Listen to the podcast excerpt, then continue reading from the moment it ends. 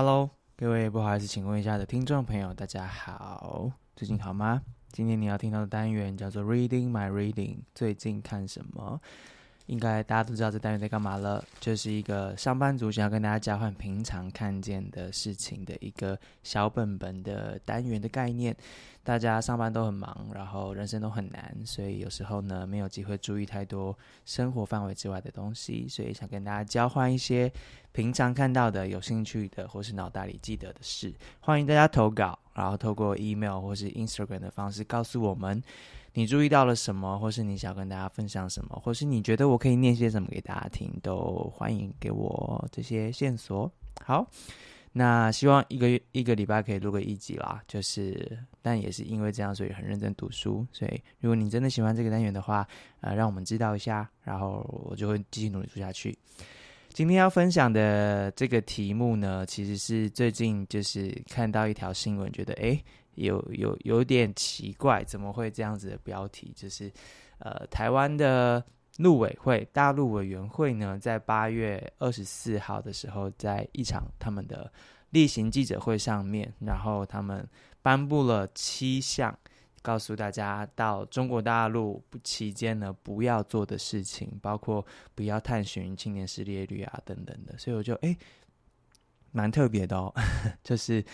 在记者会上面做了图卡字卡，告诉大家有七件事情去中国的时候不要做，然后才开始研究到底这后面是什么。所以今天要跟大家介绍一下，其实就是一条法令，然后这条法令呢可能会影响了世界上面大部分的人，所以我们可能嗯知道一下，对自己来说比较好。好，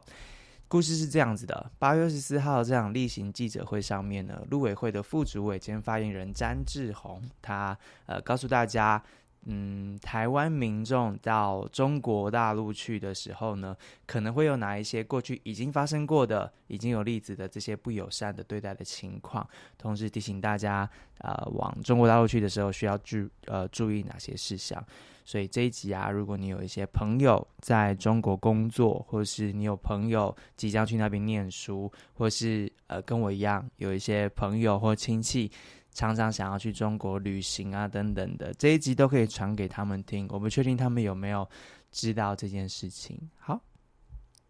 记者会上面呢，陆委会颁布了七项在中国大陆期间不要做的事情。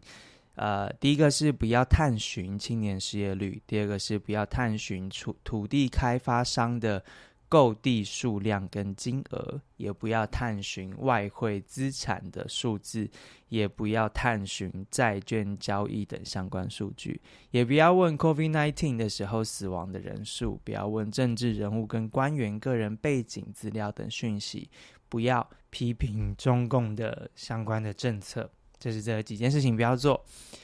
陆委会也警告说，去中国的时候要对建筑物拍照、摄影留念，或是使用 GPS 地图跟当地人士闲聊，或是你如果在那边海外工作频繁、更换任职单位等等这些行为，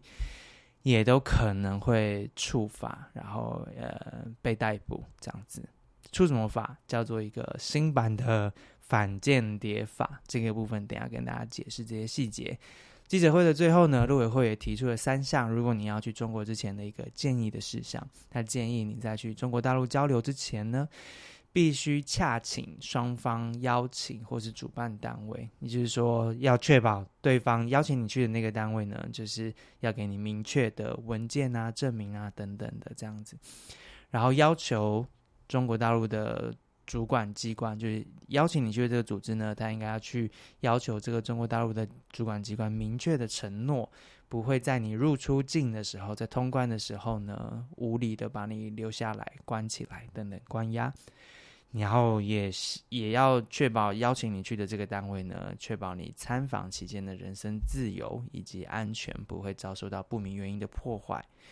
还有一些建议事项是建议你全程维持集体行动。如果遇到突发状况的时候，同团的人员应该要互相协助，呃，立即通知那个邀请你去的单位，就是发生了什么样子的事情，也尽量设法尽快通知陆委会或是海基会的紧急专线。然后在去之前呢，注意你的手机啊、个人电脑啊、随身用品是否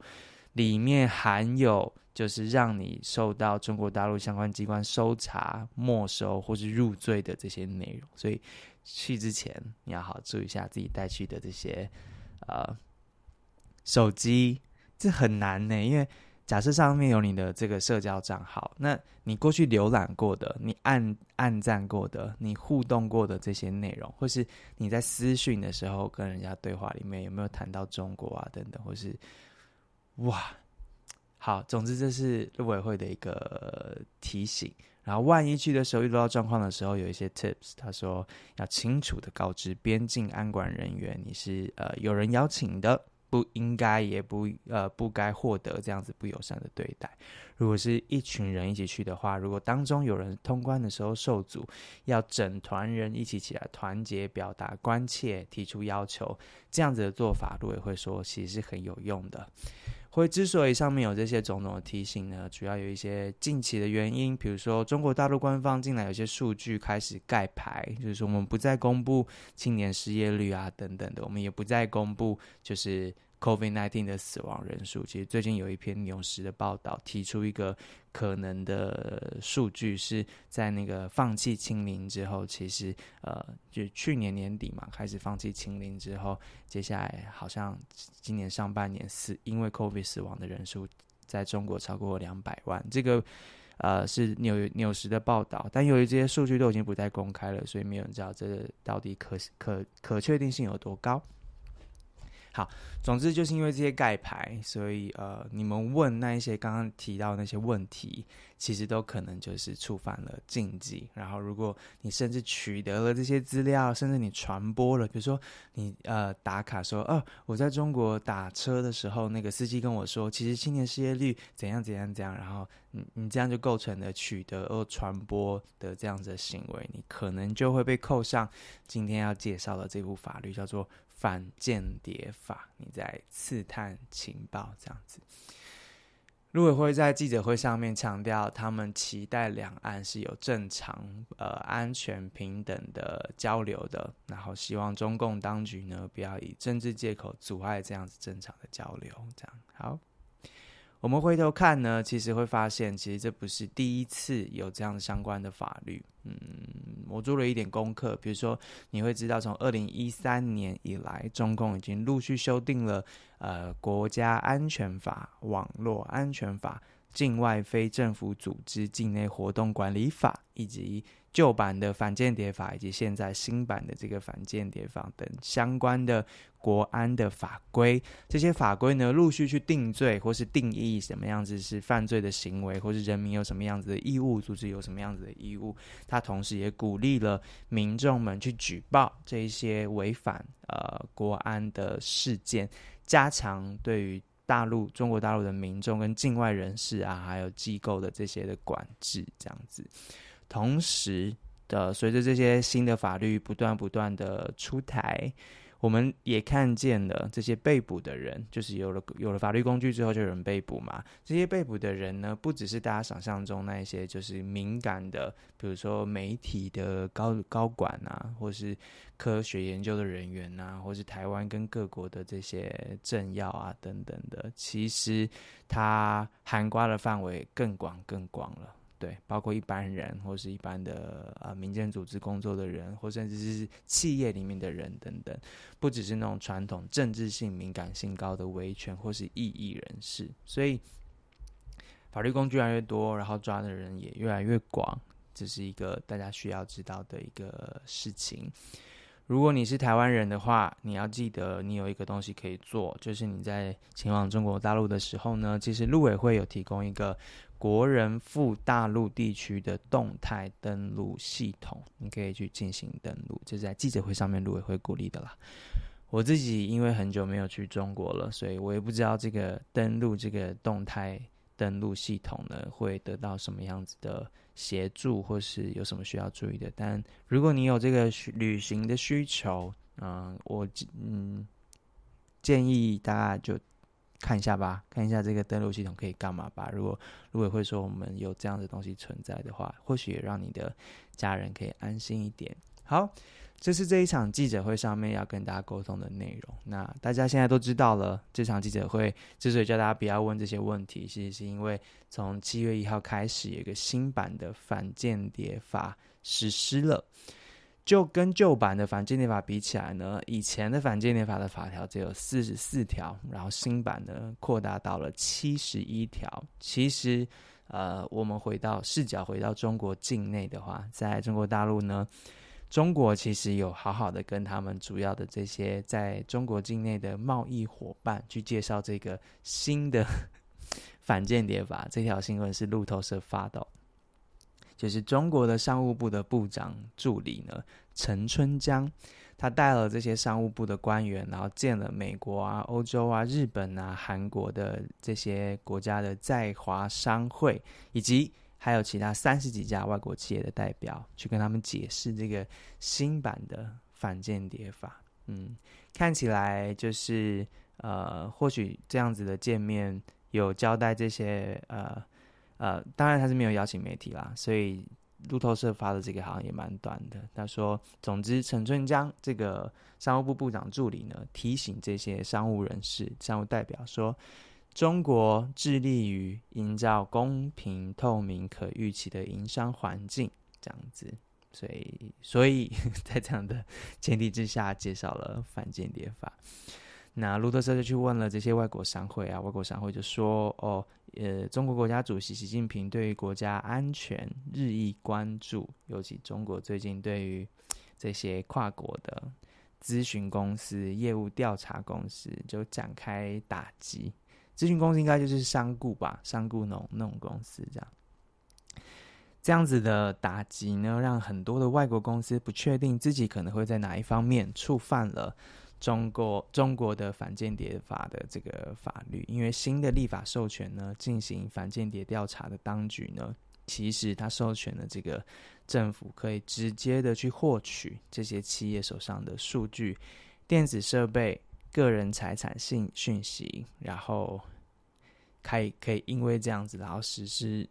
出境啊等等的这样子的禁令，这样。所以你可以看到，在中国境内呢，这个。反新版这个反间谍法呢，呃，普遍性的也开始对在那边经商的人们宣导了。我不确定我们的台商们有没有收到什么样子的消息。如果你呃，我们听众有台商或者那边工作的人，然后公司有没有因为这样出了什么样子的呃说明啊、新的政策啊，也都可以。欢迎你跟我联系，然后让我们知道。我蛮想知道这个东西对于不同层级或者不同国别的公司有什么样不同的影响，这样子。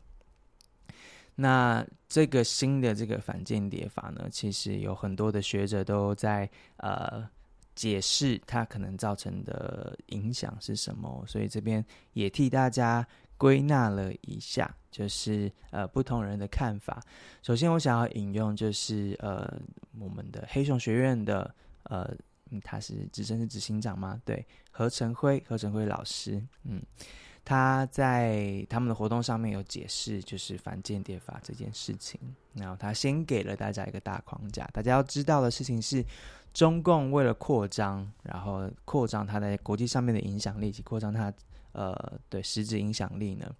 它持续的推动三件事情，这一同也是对台湾非常重要的理解，就是推动法律战、舆论战跟心理战这三战呢，环环相扣。其实我们早期在。早期 就是叔叔以前在研究俄罗斯的资讯战的时候，大概也是这样子的逻辑啦。法律、舆论跟心理这样子，只是他们呃两个国家的理论有时候不太一样，或是实质因为按照他们政府的架构有些不太一样。好，何老师说，舆论战的目的呢，就改变一边一般大众的认知跟理解嘛，破坏就是人民对于政府的信任。回到台湾的情境，就是破坏台湾的大家对于公共议题的认知跟理解，或者对于国际局势的认知跟理解，然后破坏我们台湾人对于台湾政府的信任。好，举例完毕。第二个是心理战，心理战呢，则是针对特定的工作人员，然后做策反、招安、劝赏，这样子，这就是很传统的呃军事上面，就是国安上面的这样子的心理战。第三就是法律战。法律战呢，意思是说，就是要创造未来，就是中国对于台湾进行干涉行动的这个法律基础，基本上就是提供一个嗯行动的、嗯、合法，所谓合法正当性的理由，这样子让中共呢可以师出有名。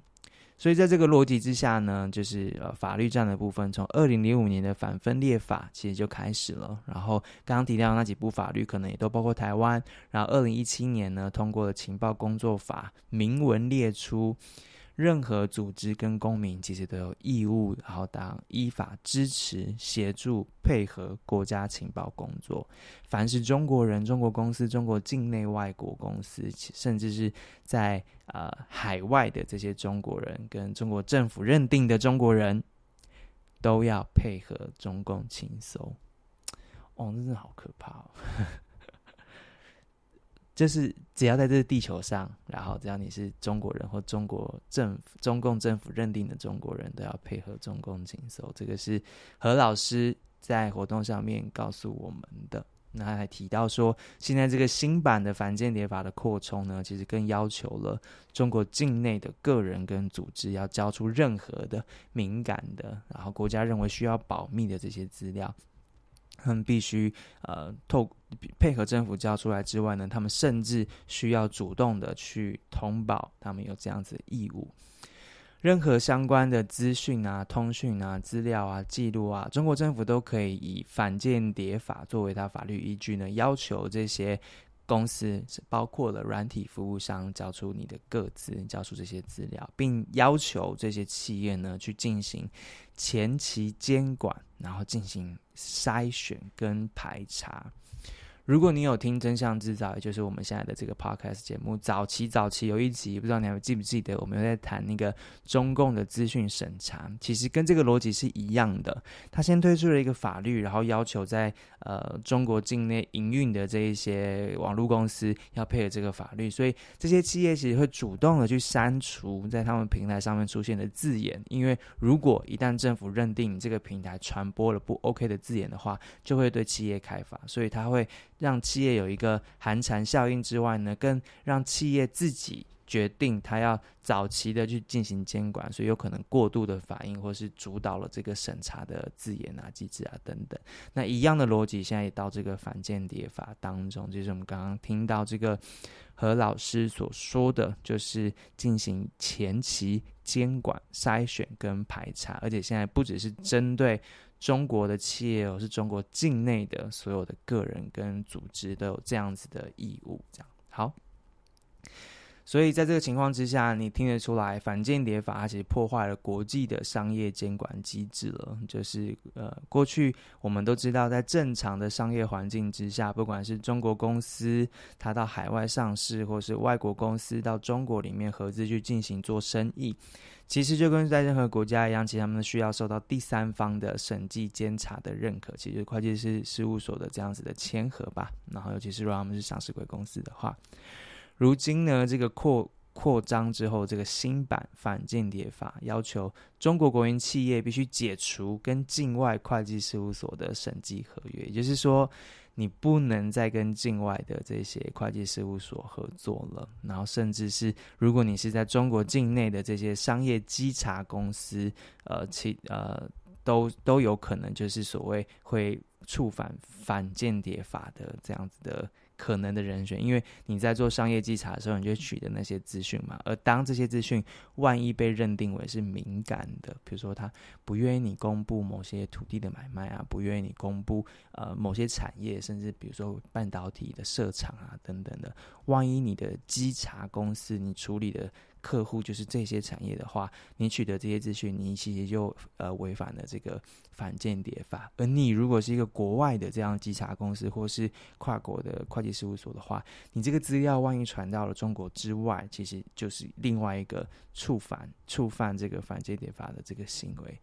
好，由于这些东西，所以呢，有可能就会破坏了本来商业机制里面大家觉得嗯习以为常的这样子的国际商业监管的一个机制。对，这就是反间谍法对于商业上面有可能就是造成了另外一个。所以中国公司以后可能很多数据并不会公开，然后呃这些商业竞争到底是在哪一方面，然后透过可能优惠税务的服呃优惠啊，或是怎样怎样的东西，大家没有这些资料可以谈了。在要跟中国公司做生意的时候，其实对方的营运情况到底是怎么样，对方的产业目前到底是怎么样？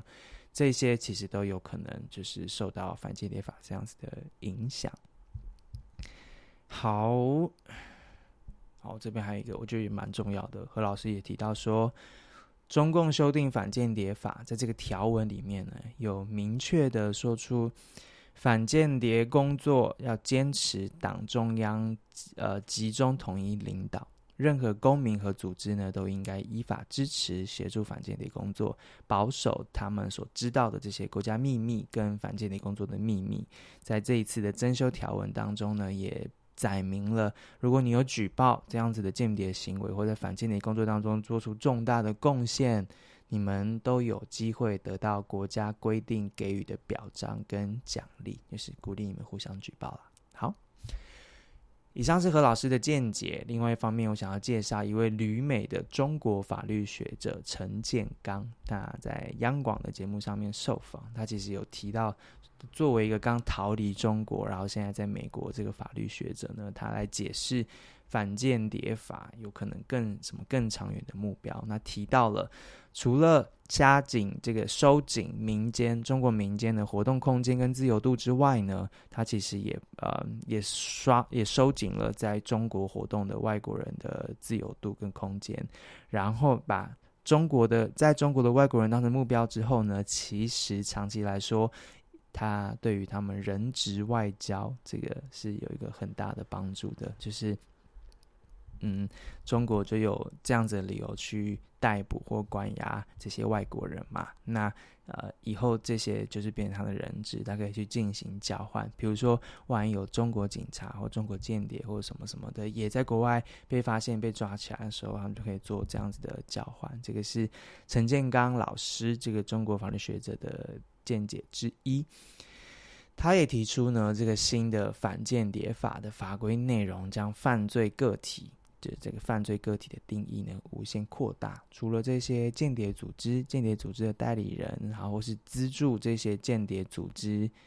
还有间谍代理人的这些金主之外呢，他新的法律提及的这个相勾结的人，其实也是犯罪的。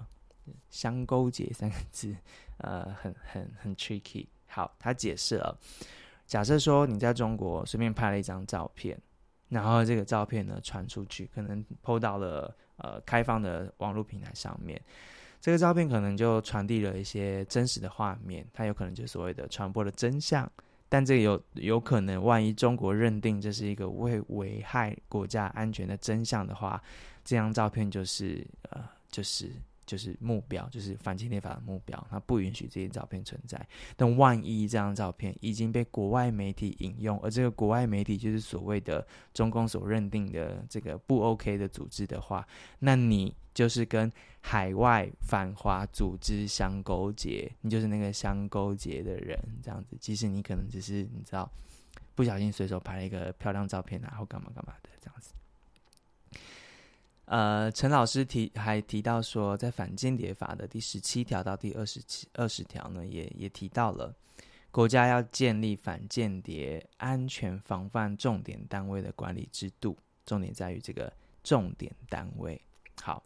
所以谁是这个呃安全防范的重点单位呢？这个就是由中共的国安部门自己来决定的。所以他可以选定任何一个单位或是企业，成为他们这个反间谍工作的重点单位。好，这个就也是另外一件很可怕的事情。因为如果你被选定为是一个重点单位的话，你就要配合中共的国安国安部门提供相关的资讯，这样子。好，所以提供的东西可能包括啊，你你你在哪里办公，你的资金哪里来，然后你的所有的。拥有的这些资料呢，都可以让他任意的调取，这样子，包括邮政啊、通讯啊、电话啊、网购啊 这些所有的这些东西。呃，陈老师说，这不是一个假设，也不是一个预测，这是已经在发生的事情。在传统上面，在中国里面，大家都熟知的，因为网络安全法的关系，这些腾讯公司啊、阿里巴巴那些物流公司跟快递公司啊，其实这些都已经从内部就已经开始有政府的控制了。Again。如果你有听我们早期那期节目的话，你都都会听到这些，就是在这些企业内部，其实都有所谓中国的官员在里面，他们的 officer 在那边去进行各式各样的管控。只是现在，除了这些我们刚提到那些名字之外呢，只要你被列定为这个重点的呃反间谍的重点单位的话，他就有办法嗯迁入他们这样来自中国政府的人去进行这样子监控跟随时的调阅资料。这就是陈老师所说，这个反间谍法无限扩大了他所管控的这样子的角色，这样子的人的这样子的定义，到每一个企业或者是每一个个人这样子。好。来自于中国的陈老师他说：“按照这个法律呢，所有人都有义务配合中共的反间谍工作。所以接下来他会看见地方政府会强化人民的反间谍意识，媒体会推广反间谍教育，整个社会就会走向一个高度的政治化。”就读这个的时候，我就是不断的想起，就是二零一九年在采访那个反的新疆的在教育营的题目的时候，那时候在新疆的汉人其实就已经。预测了这件事情。他说：“我们现在在新疆发生的事情啊，以后整个大陆都会，整个中国大陆就都会变成这样。你看，没有几年，就是这个鼓励彼此监控的法治跟教育，这在新疆已经行之有年了。现在啊、按照这个法律之下，有可能就会推广到中国全境。”会发生什么事情呢？陈老师就说：“呃，妻子会暗中监控自己的丈夫，儿子来监控父亲。如果不配合的话，你就会违法，然后可能就会跟呃同罪，列为同罪等等的。”他也提到说，这个在以前几十年前，其实中共都做过一样的事情，然后很多的影响都一直到现在。没想到现在又有这个新的反间谍法之后呢，这一切又台面化了，而且不只是针对中国人，是中国境内。任何的这样子的行为者，这样子好，嗯，资讯量是不是有点大？还好吗？好，我快要结束了。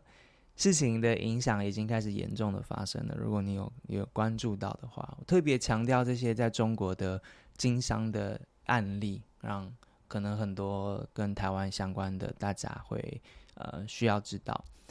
按照美国呃呃美国之音有报道，嗯、呃，他提到了这个全球第三大，就是以收入来计算第三大的国际律师事务所 Dentons，他在二零一五年其实跟中国的大成律师事务所合并之后，用大成 Dentons 作为他们在中国呃营业的这个官方的机构，但是呢，在这个新版的，就是在过去这段时间啦，就七月一号开始实行这个新版的国安法之后呢，这个全球收入第三大的国际律师事务所 Dentons 决定跟大成拆伙。那 Dentons 的发言人呃在声明中说，这是响应中国政府最近对于中国律师事务所的要求，包括关于网络安全跟数据的保障等方面的要求。所以以后呢，Dentons 跟大成会正式的拆开来，所以大成就是独立营运的律师事务所，这样子。好，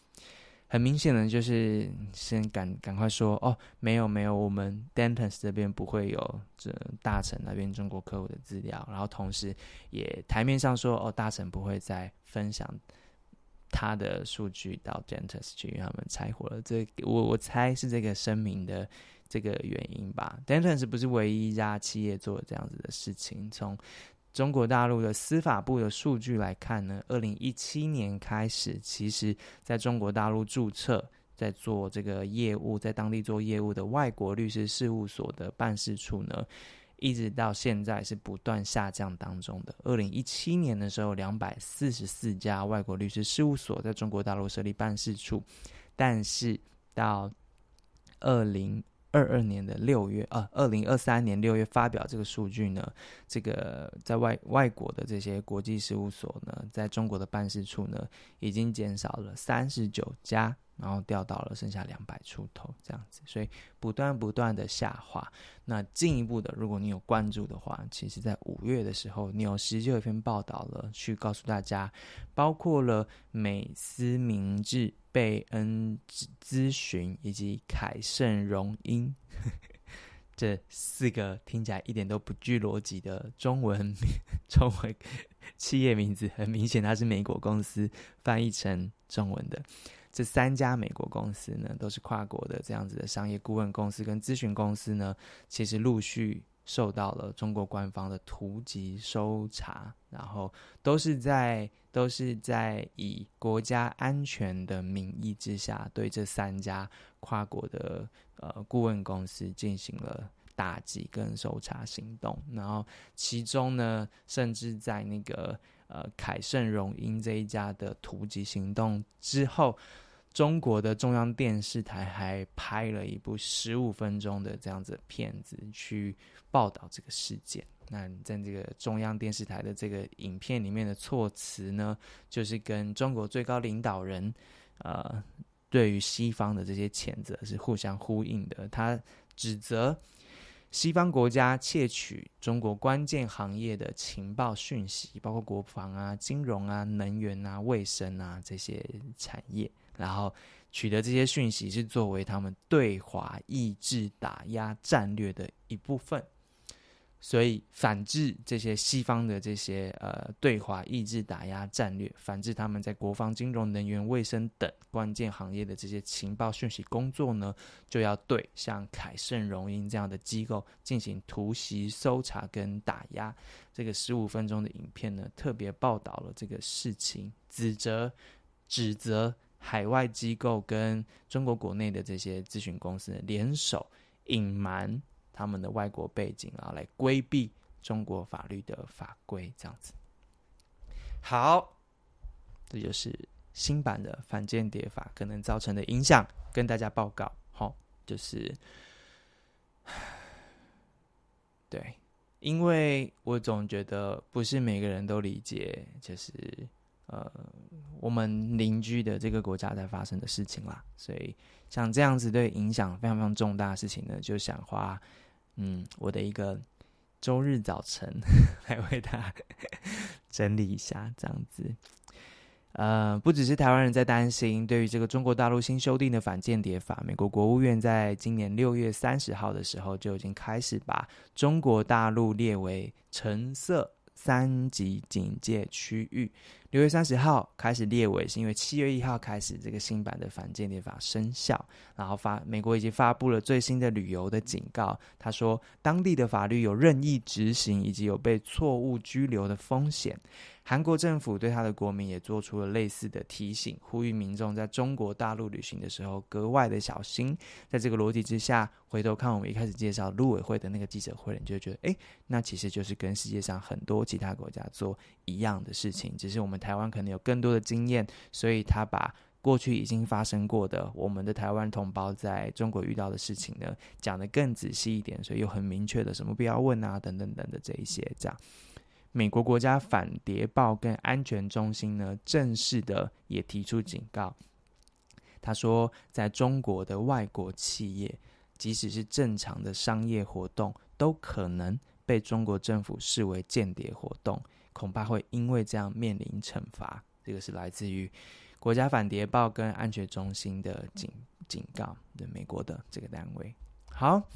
以上跟大家报告，这个是这礼拜的。不好意思，不是，是那个 最近看什么？Reading my reading，是不是也是有认真读书？希望对你有帮助。如果你觉得这样的单元对你有帮助的话，如果你觉得我们的节目对你有帮助的话，如果你听得见我的声音逐渐的沙哑的话，请抖内，请抖内。好，就这样啦。然后那个单笔或是定期定额的捐款，对我们来说都是很重要的支持。好，好像已经有一一两个礼拜没有看见新的抖内出现了，恳请大家好、哦，如果手边宽裕的话，然后就是，当然啊，做这节目不是为赚钱啦，但如果你愿意的话，欢迎加入我们，那我们可以做下去。谢谢你喽，下次再见，拜拜。